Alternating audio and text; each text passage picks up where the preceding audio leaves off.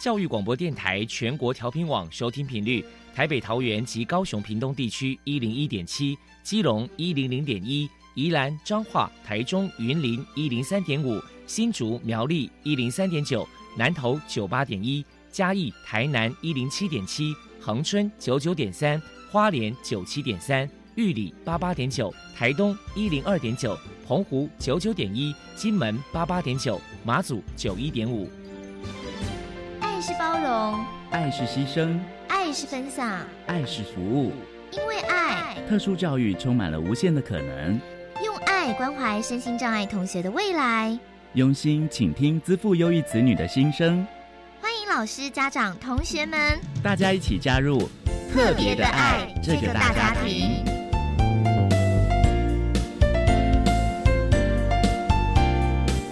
本节目由教育部学生事务及特殊教育司指导，国立教育广播电台监制，欢迎收听。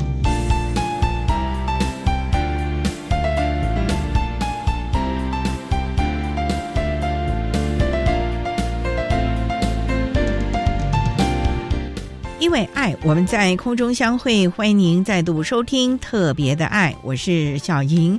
这个节目在每个星期六和星期天的十六点零五分到十七点播出。在今天节目中，将为您安排三个部分。首先，在“爱的小百科”单元里头，波波将为你安排超级发电机单元，为您邀请中华身心障碍者职业记忆协会的理事长陈宇璇陈理事长为大家介绍生命教育推广的相关服务，希望提供大家可以做个参考了。另外，今天的主题专访为你安排的是“爱的搜寻引擎”，为您邀请获得二零二一年总统教育奖荣耀的国立清华大学材料工程系的李新田同学，为大家分享“活出亮点”，谈声音障碍学生生命教育的教学以及重点的方向，希望提供大家可以做个参考了。节目最后为您安排的是“爱的加油站”，为您邀请中山医学大学附设医院辅具中心的施启明组长为大家加油打气喽。好，那么开始为您进行今天特别的爱第一部分，由波波为大家安排超级发电机单元。超级发电机，亲爱的家长朋友，您知道有哪些地方可以整合孩子该享有的权利与资源吗？无论你在哪里。快到发电机的保护网里，特殊教育网网相连，紧紧照顾你，一同关心身心障碍孩子的成长。Hello，大家好，我是 Bobo。今天的超级发电机，我们特别邀请到中华身心障碍者职业记忆协会的理事长陈宇璇先生，来跟大家介绍一下协会的生命教育推广服务。首先，先请您来介绍一下中华身心障碍者职业记忆协会的服务项目有哪一些呢？主要是会在定期的开课培训身心障碍者各项的生活或者是艺术技能。我们也是每一年会举办运动、艺术、关怀各方面的活动，然后跟平台，让这些平台可以去展现我们这些身心障碍者的一些技能与他们的一些经历。推广生命教育，协会成立了多爱生命教育学院。接下来，请陈理事长来谈谈成立的动机跟目的是什么呢？多爱生命教育学院呢，是我们创会理事长陈土金先生，也就是我的父亲，当初会想要成立这个教育学院的时候，是因为我们这边身边有非常多的身心障碍朋友，那其实他们的故事可以感动非常多的人。但是往往遇到了几个问题，一个是身心障碍者本身其实无法去描述自己的故事，跟没有办法正视自己的故事，或者是没有办法在口语的训练、肢体的表达上面，可以像一个正常的讲述者或者是老师，可以去讲述他们的故事，让周围的朋友受感动而受改变。所以我们成立多爱生命教育学院，就是每年固定开班。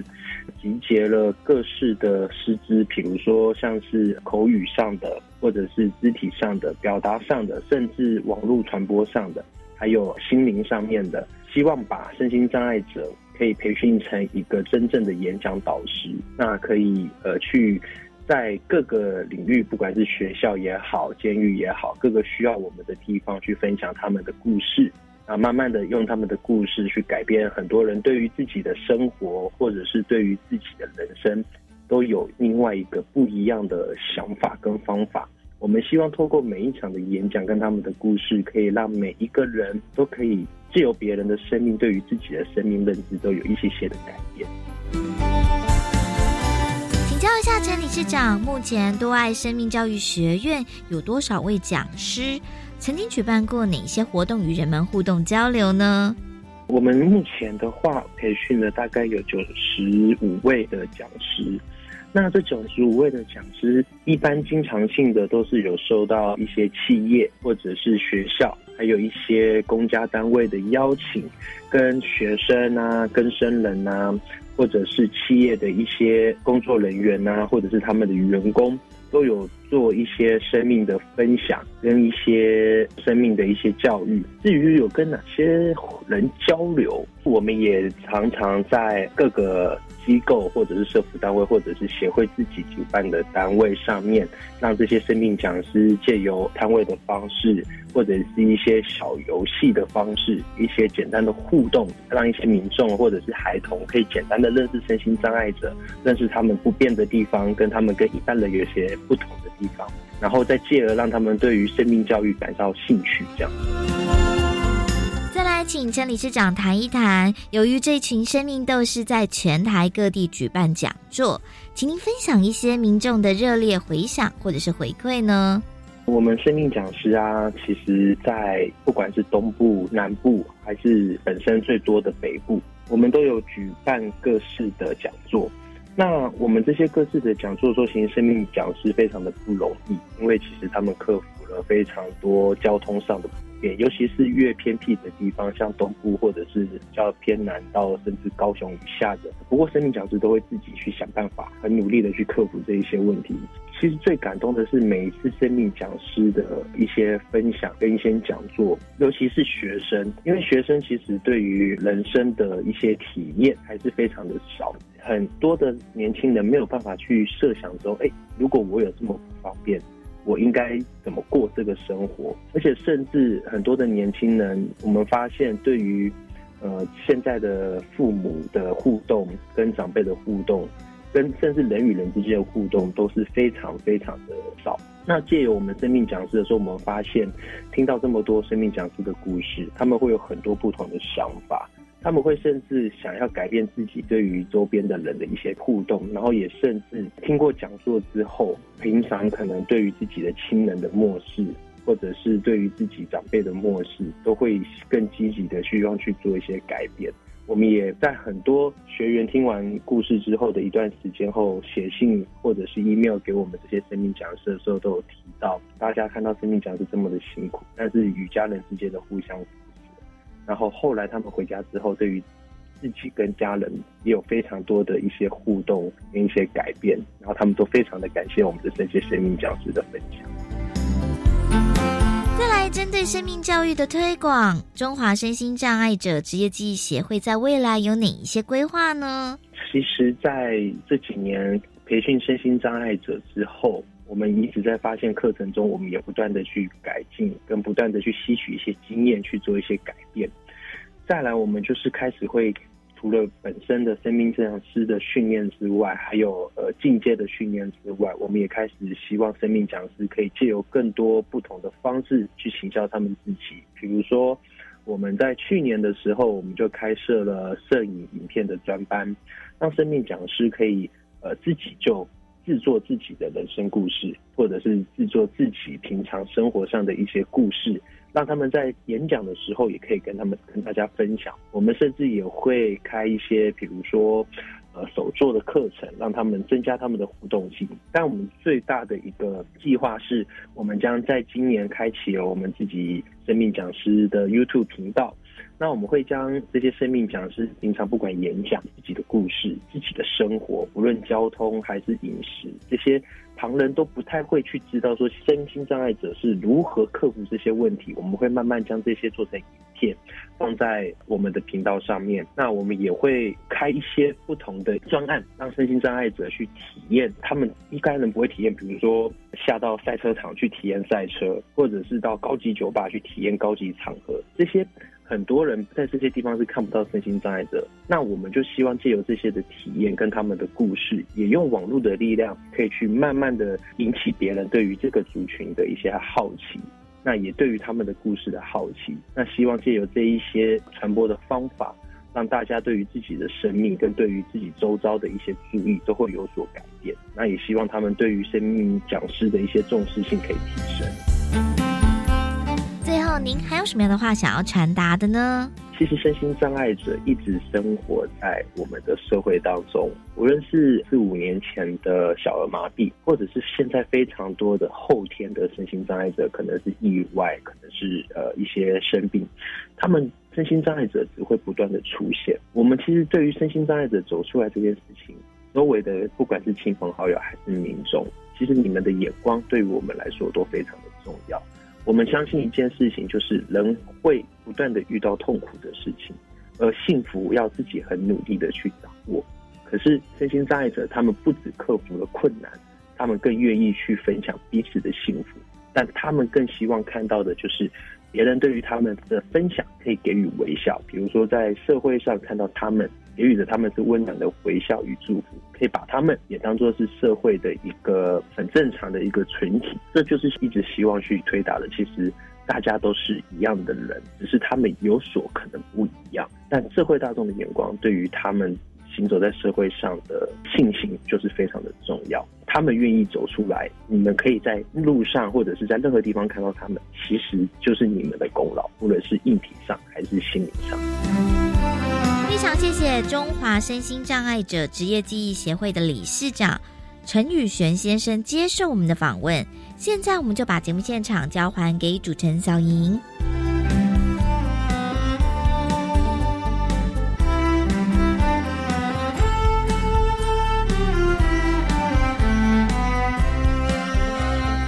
谢谢中华身心障碍者职业记忆协会的陈宇璇理事长以及波波为大家介绍了。协会有关于生命教育推广的相关服务内容，希望提供大家可以做参考喽。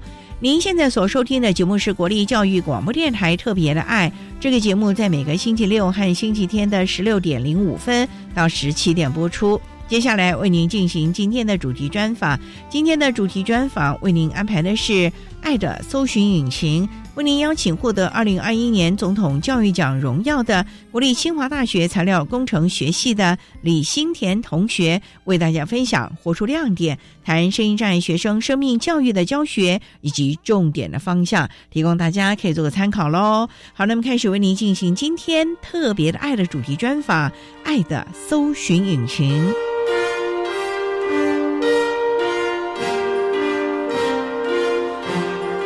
爱的搜寻引擎。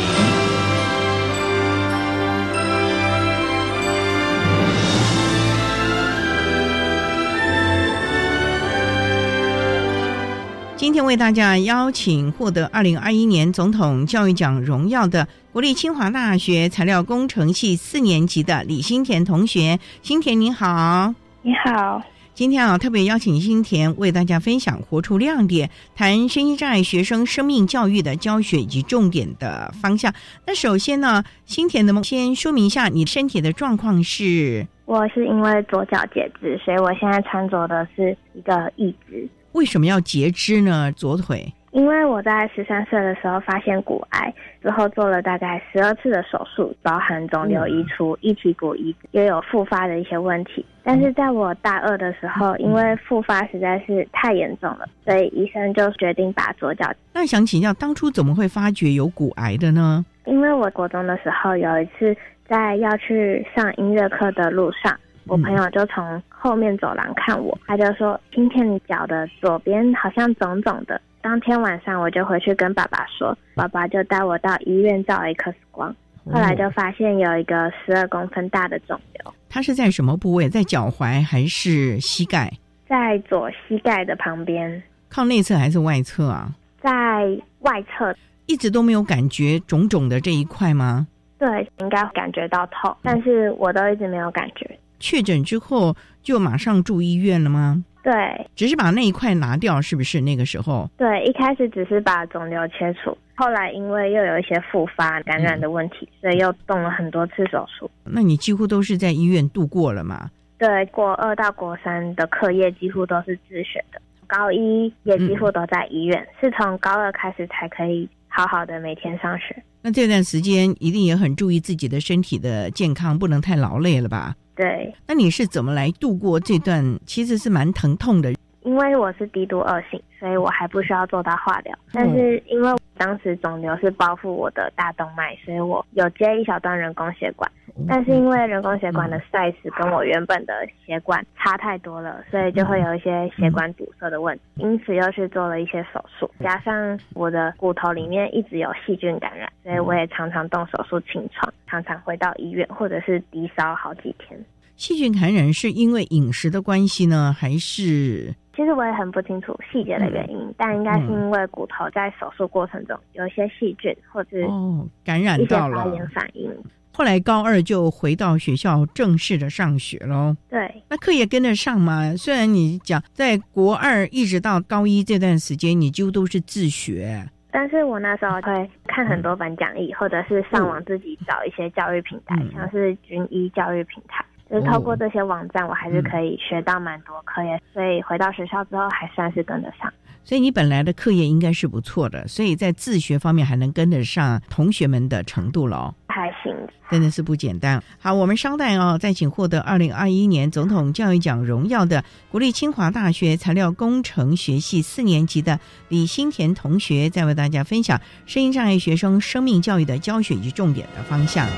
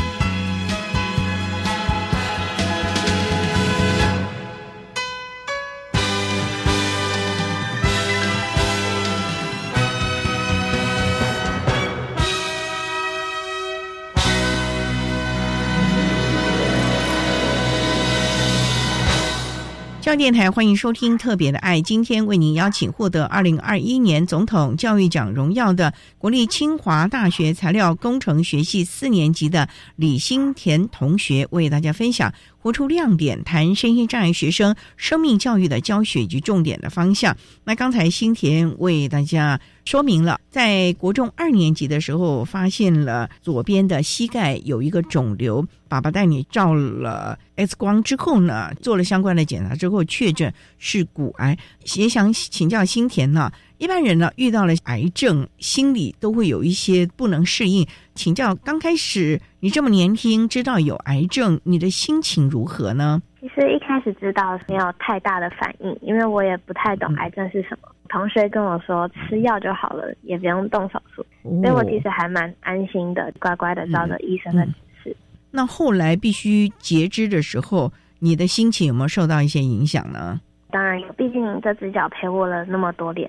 突然要失去一只脚，还是一个蛮大的冲击。但是我那时候是想关关难过关关过，相信生命中每一件事的发生都有它的意义。现在的我们不知道而已。所以就勇敢的接受了截肢。我知道啊，穿上了你现在这个义肢，还要学习走路啊，或者是等等的。那这段时间会不会也很不舒服呢？因为要架在原来的脚上面呢。其实刚开始走路的时候，常常会走到破皮，可能义肢还没有很合的时候。但因为破皮久了就会长茧，所以到最后也比较不会痛，会越走越顺畅。那现在你是靠着一只走路呢，还是尽量坐轮椅，避免太多摩擦呢？我几乎都是靠一只走路，因为我觉得如果我可以走，我就还是会走，毕竟还是用走路的比较方便。可是坐轮椅比较不会压迫到啊。但是我觉得如果我一直坐轮椅的话，那我的左脚会萎缩，长期来讲不太好。这个谁告诉你的概念呢？是医生吗？应该是蛮直觉的，就是如果一个部位没有在活动的话。所以你真是一个非常聪明的孩子，也知道自己找一些的资讯，了解自己怎么样的来配合医生各项要求喽。嗯，生病之后，家人有没有也很担心啊？爸爸妈妈他们可能也蛮担心的，但是在你面前，他们也没有在我面前特别表现很担心的样子，或者是哭，就只是陪在我身边，就陪着你做各种的检查、啊治疗等等。那家里还有其他的兄弟姐妹呢？有有一个妹妹，妹妹有没有在你的日常生活中相处啊，协助你一些呢？甚至于陪伴你讲一些心事呢？那时候在医院的时候，妹妹也蛮辛苦的，因为爸爸妈妈的重心几乎都在我身上，可能要常常载我去台北。那时候妹妹要寄住在亲戚家或者是朋友家，所以对她来讲也是蛮辛苦的，就很谢谢她那段时间的体谅。你这么感谢妹妹，妹妹知道吗？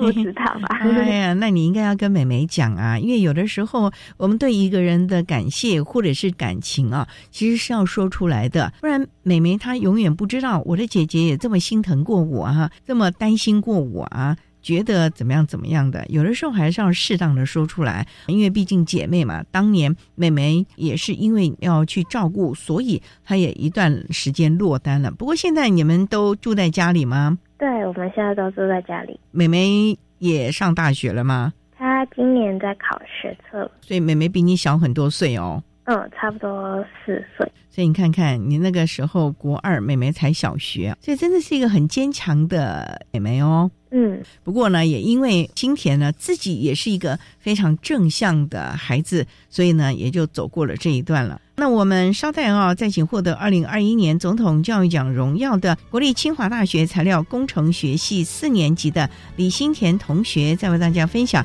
声音障碍学生生命教育的教学及重点的方向。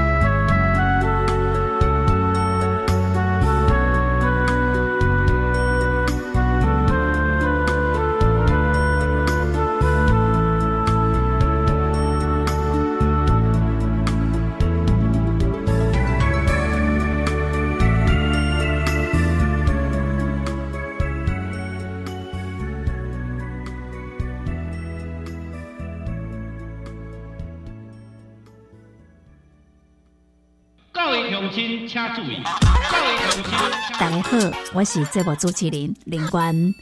我相信青年农民应足够利用科技资源进行农产的改良，也好咱去看到农业新的可能性，以及人家土地连接的故事。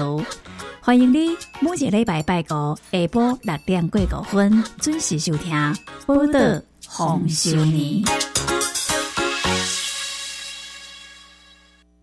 我想前往好山好水的偏乡学校，展现创新的教学方法。你好优秀哦，这是很棒的教学体验，我也要。为了在教学路上不孤独，我要参加教学访问教师计划。那我们赶快上脸书搜寻教学访问教师计划。对，一同在偏乡教育这块画布上增添色彩。好耶，来翻转教学生涯。以上广告是由教育部提供。哎呀，有了这笔退休金呐，老年生活就不用担心喽。等等，别以为领到退休金就安心了。退休后收入中断，支出不断，所以资金运用和理财要更谨慎。哦，有哪些要注意的呢？即使是熟人帮忙理财，也别忘了存折印章留身边，不懂文件别乱签，保证获利勿受骗。退休理财不冒险。以上广告由金融消费评议中心提供。管那么的水，罗嘎西木啊！大家好，我们是欧开合唱团。您现在收听的是教育电台。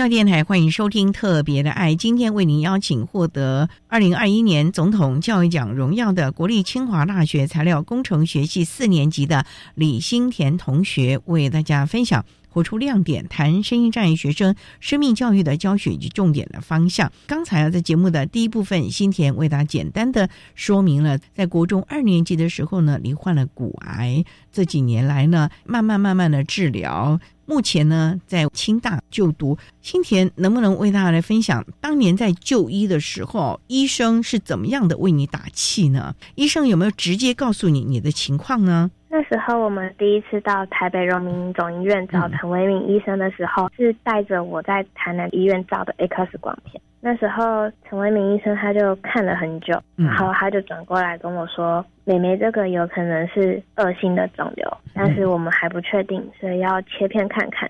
但是你不要担心，我会把你当我的女儿一样照顾，就是顺顺的跟着治疗走。”陈维明医生还跟我说：“你可以叫我陈爸爸。”因为很多古癌的小孩子都会叫他陈爸爸，因为他就真的很像一个爸爸一样，把我们当成他的小孩照顾。哇，那你当时听了，心里有没有觉得好感动啊？还是有些什么样的想法嘞？那时候觉得很感动，因为毕竟台北也是一个不熟悉的地方，可以遇到陈爸爸这么温暖，很欣慰。这么有名的医师，而且竟然这么的和蔼可亲，把你当自己的孩子看待了。那过程当中，当然也是有不舒服的，有些麻醉啊、切片呢，甚至于那个时候要开刀。那这段时间你都是怎么样过来的呢？陈医师有没有给你特别的治疗呢？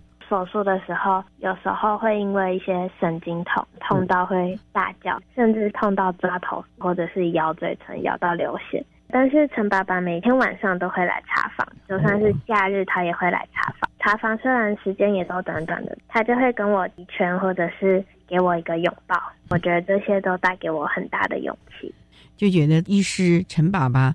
真的是很关心你的，也因为他的这些关心，让你有勇气面对这些疼痛喽。嗯，那个时候你有没有吃止痛药，还是就是尽量的忍耐？因为有很多的医师觉得说，如果你能忍耐，尽量不要吃止痛药啊，避免成为一种依赖了呢。刚动完大手术的时候，我是要打吗啡才可以睡着，不然那个疼痛指数太高了。如果是后期一些小手术的话，我就是会吃。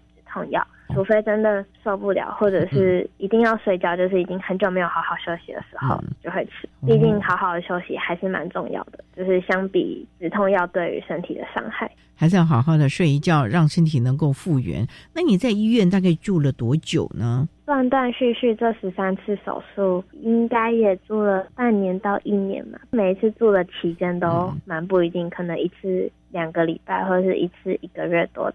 陈医师都是你的主治医师了。对，前阵子是，但是截肢手术之后，我后来有转到肾脏重建，就是另外一个复健科的我治疗。动手术啊，治疗这个部分都是陈医师负责你所有治疗。可是因为后来装了一只，必须要有复健呐，或者是行走的训练，就到了复健医师那边去了。对，没错。复健会不会很辛苦呢？因为第一个你要站起来，要那个平衡感；第二个就像刚才啊，新田你提到，刚开始还是会磨的皮破血流的。那你都咬着牙忍过来了？对，因为我很想赶快回到学校，然后可以赶快独立生活，所以我刚装上一只之后，我就每天都有去走跑步，蛮认真在复健。刚装上你就走跑步机啊？人家都是刚刚开始，可能先学的站立吧，然后慢慢的小走步，你就这么的操练自己啊？没有没有，还是会先从站立开始，但是比起其他人，我算是比较早走。起来，然后走到跑步机这样子，是不是？你要求自己一定要赶快，是不是？因为有的人他就怕痛，有的人就想说没关系了，怕痛啊，所以就拖拖拉拉的。那你是一直坚持，我要尽快的回到学校，所以就不怕这些疼痛了。嗯，我觉得痛倒还好，如果可以赶快走路，那就还好。你其实是希望能够赶快好回学校，过正常的生活，是不是？对，没错。那你在住院的时候是爸爸妈妈陪你呢，还是因为他们也要工作耶？就是妈妈陪我，因为妈妈在我国中的时候，因为一直要陪我到医院，所以后来她就离职了。陪伴你在医院，那爸爸就努力的赚钱，因为生病也是要一些花费的。那么在住医院的这个时间，等于几乎都是以医院为家了。当然中间有一些手术啊，要躺在床上，到后来截肢的时候。嗯，做这些的复健，那你们几乎都在医院里面过日子了嘛？啊，这段时间你跟妈妈都是怎么样的来调试自己的心情呢？荣总虽然还蛮大的哦，嗯，刚开始在台北荣民总医院的时候，那时候是还没有截肢，有时候因为细菌感染就会回到医院打抗生素，但是因为抗生素有周期，可能每隔八个小时打一次。所以中间会有一些空闲的时间，有时候我们就会跟陈维尼医师请假，就是可能请个两个小时的放松时间，然后我跟妈妈就会搭捷运去附近的捷运站走走，心情比较好一点。所以也就是在这段时间也看遍了台北的一些风景点喽。最喜欢去北投图书馆。北投图书馆这个图书馆，你的感觉如何呢？那边很舒服，很漂亮，整个座位啊，甚至于整个的建筑的感觉都非常的自然生态啊。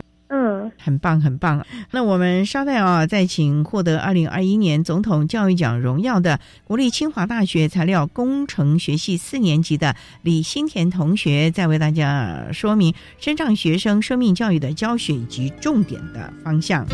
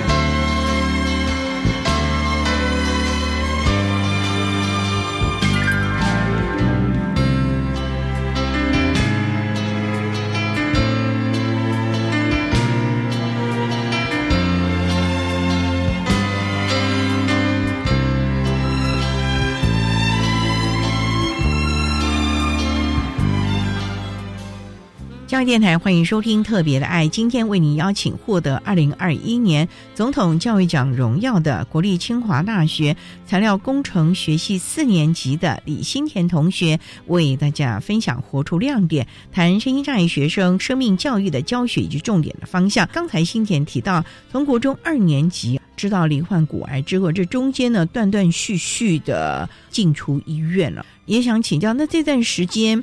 你都是在家自学，原来的同学他们知道你的状况之后呢，有没有一些的互动呢？那时候在国中，因为几乎都是在家或者是在医院，但是我跟原本国中的朋友还是有用线上像脸书这些保持联络，有时候他们就会来我们家找我。到了高中也是差不多一样的情形，但是我觉得到了大学比较特别的是，因为大学大家都有。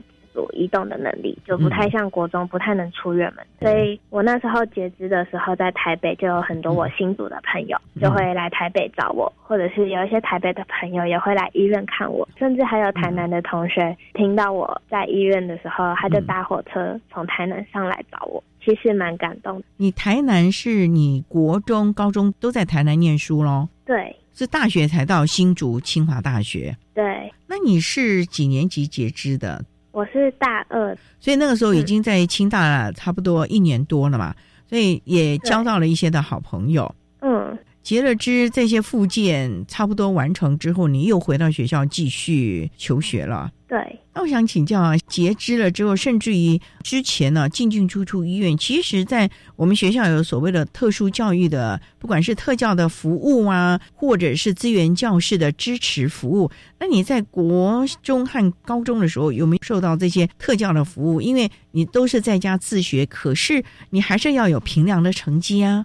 嗯，但是我那时候要考试的时候，我就会拄着拐杖去学校考试。也就是说，考试的时候你仍然回到学校，那你是自己一个考场呢，还是跟大家一起考？就是跟大家一起考试。也就是说，你的试卷题目都是跟同学一模一样的，没有特别的弹性评量。对，那你在家还真的是花很多的功夫学习，哎，这样自学会不会很辛苦啊？因为有的时候我们真的有困难看不懂的时候，也是有老师同学可以讨论的。虽然你说你自己上网上什么军医啊等等的啊，可是没人跟你讨论呢。高中那一阵子，其实蛮感谢我之前补习班的老师。有时候我有一些问题，我会到补习班去问老师，会一对一，老师就会帮我解答一些我的问题。或者是我已经确定我下一段时间我必须要到医院动手术，我可能会早去找补习班老师，请他帮我解答一些比较之后单元的问题，就是我会自己先念起来。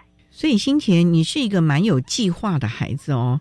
也就是说，你几乎都是超前部署，是不是？我们现在这个蛮夯的名词。就是如果可以的话，就会尽量，因为我想要跟大家一起毕业。所以你还是跟原班同学同一年毕业，不管是国中、高中哦。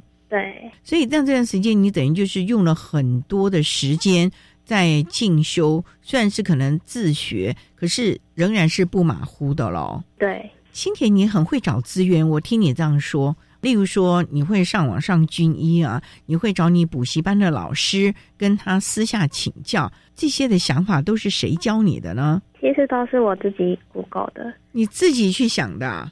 对呀，爸爸妈妈没有教过你吗？没有哎，爸爸妈妈不太管我们的课业。那你怎么这么聪明，会想到这些方法？学校老师有提供过你吗？有告诉过你这样的管道吗？也没有，可能是因为那时候知道是骨肉癌之后，我就会 Google 一些骨肉癌的事，发现 Google 是一个蛮好用的工具。嗯，所以以后遇到什么问题都会先 Google 一下。也要感谢网络上有这些资源，就是创立这些资源的人，所以我才可以找到这些资源。所以我觉得你是一个还蛮独立、自主学习的孩子喽。嗯，不需要爸爸妈妈督促你，也不需要学校老师督促你，你自己就会设立学习的目标、学习的方式了。嗯，你一天到底要念多少时间的书啊？因为能够考上清大不简单呢。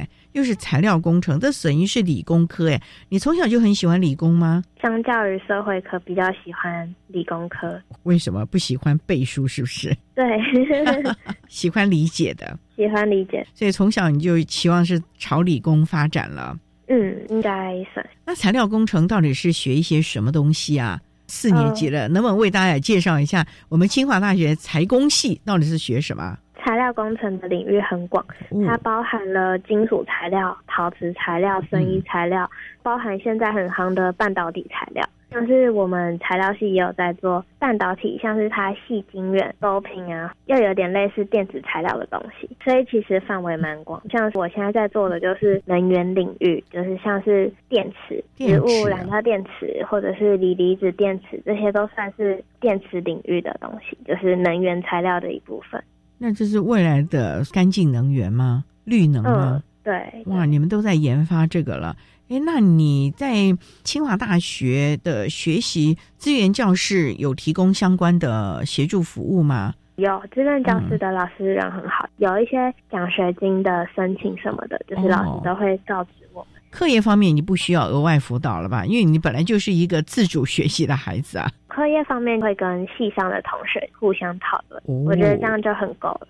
那系上的同学，你们都怎么样来讨论？尤其是大学啊，有很多都是要分组，那大家呢都在分组当中呢互相的学习。我们稍待啊，在请获得二零二一年总统教育奖荣耀的国立清华大学材料工程系四年级的李新田同学，再为大家分享我们声音上学生生命教育的教学还有重点的方向喽。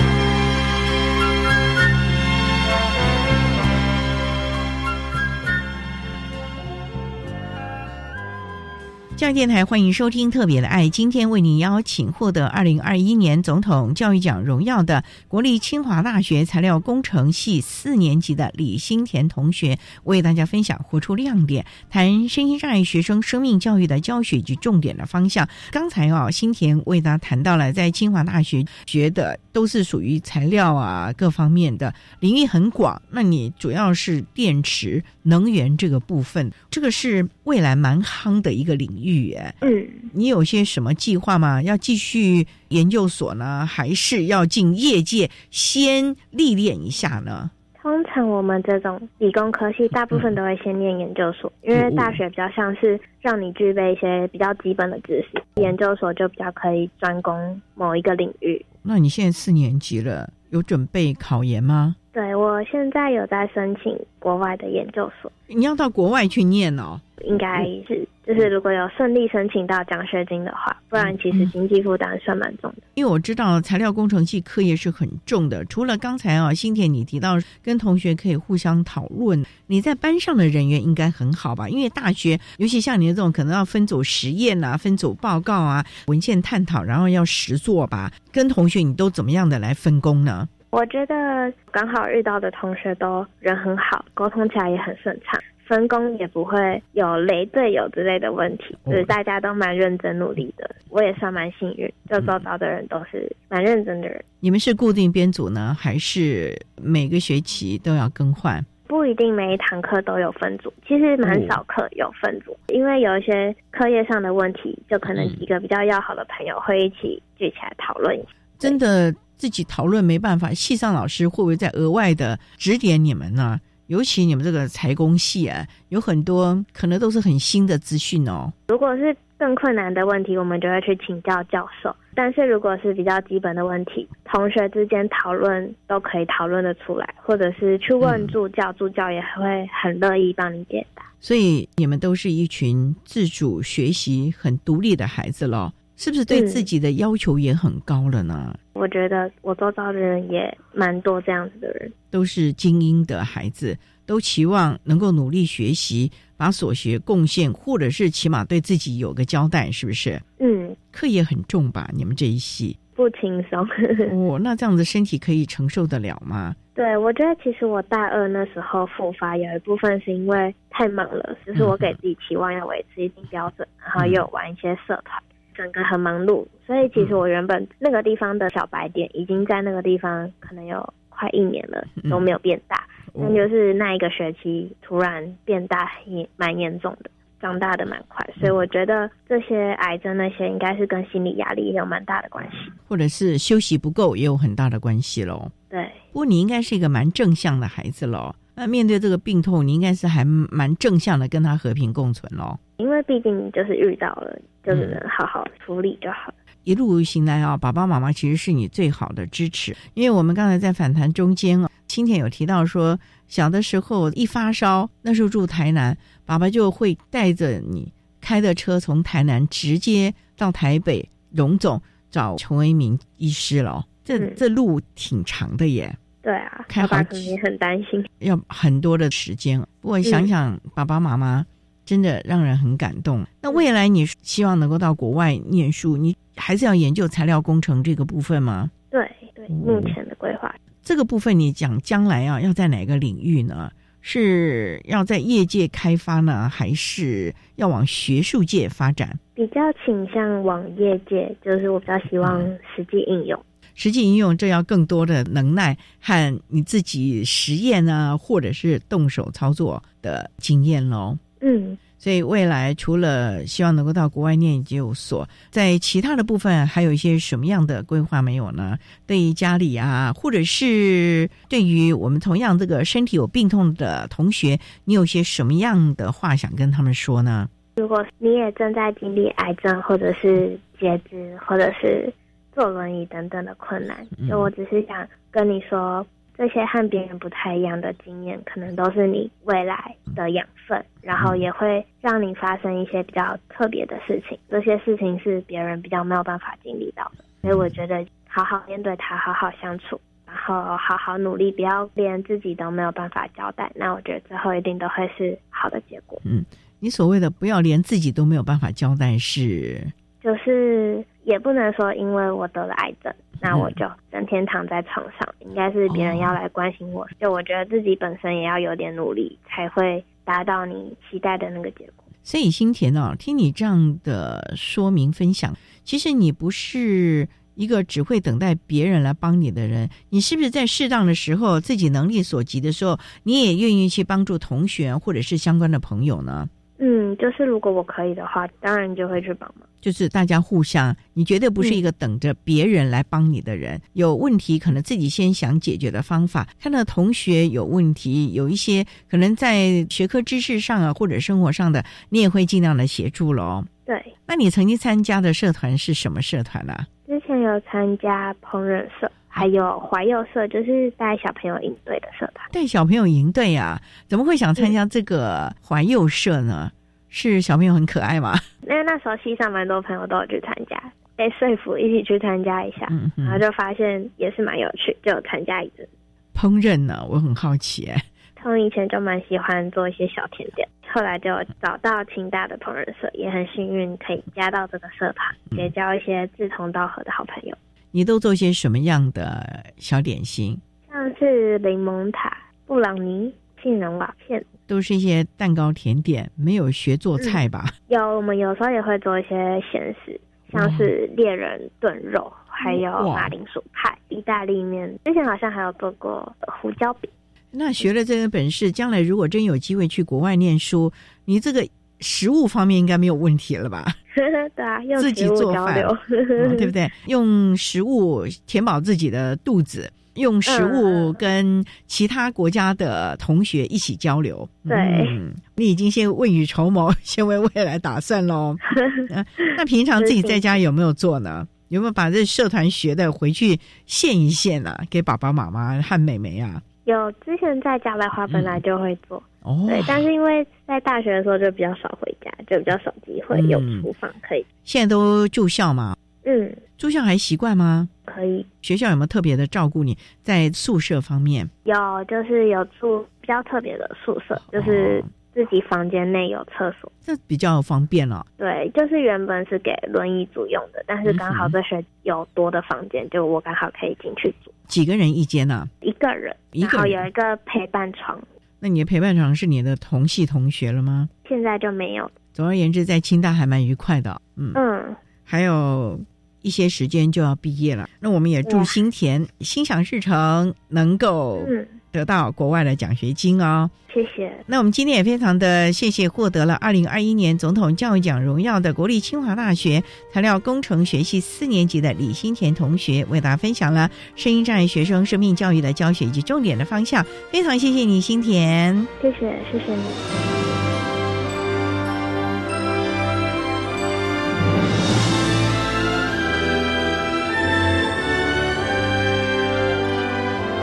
谢谢获得二零二一年总统教育奖荣耀的国立清华大学材料工程学系的李新田同学，为大家分享了声音障碍学生生命教育的教学以及重点的方向，希望提供大家可以做参考。您现在所收听的节目是国立教育广播电台特别的爱节目，最后为您安排的是爱的加油站，为您邀请中山医学大学附设医院辅具中心的施启明组长为大家加油打气喽。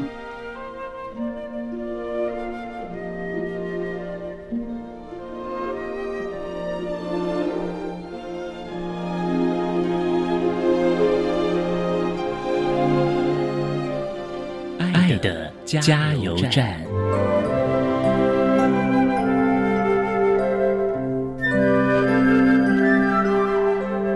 各位听众，大家好，我是中山医学大学附设医院辅具中心的施启明组长。针对远距教学下的辅具应用，以及对教师、家长，我有以下的几点提醒。第一点，高等教育其实是在培养学生更多自主学习的观念跟技巧，各种形态的线上教育也是未来的重要趋势。所以，声音障碍学生在这个当中需要额外的辅具或支持服务的时候，我们非常乐意提供必要的服务。第二点，教育部我们非常关心我们这些声音障碍学生在疫情期间的学习。所以不仅发布了声音障碍学生线上参考的指引，同时呢，也要求学校修改 ISP，加强学生的辅导跟教育辅具的提供。第三点，为了防疫的安全或者是防疫的需求，原本在校园里面的一些支持人力，恐怕就没有办法进到家里面协助学生来远距学习，这是目前最大的问题。但是其实可以透过辅具的重新规划，或者是学校教学方式的调整，来帮助学生适应。那当然，学生也可以主动跟学校的资源教室啦、辅导室啦做线上的讨论，看看怎么样来动用现有的支持人力，或者是在家里面的自然支持者来取代原本在校园里面提供的学伴的这些服务。最后，也祝福大家在经历这场有史以来最大规模的线上教育的课程期间，能够培养建立新的学习能力，顺利的为未来元宇宙的学习模式呢培养一个新的能力。谢谢大家。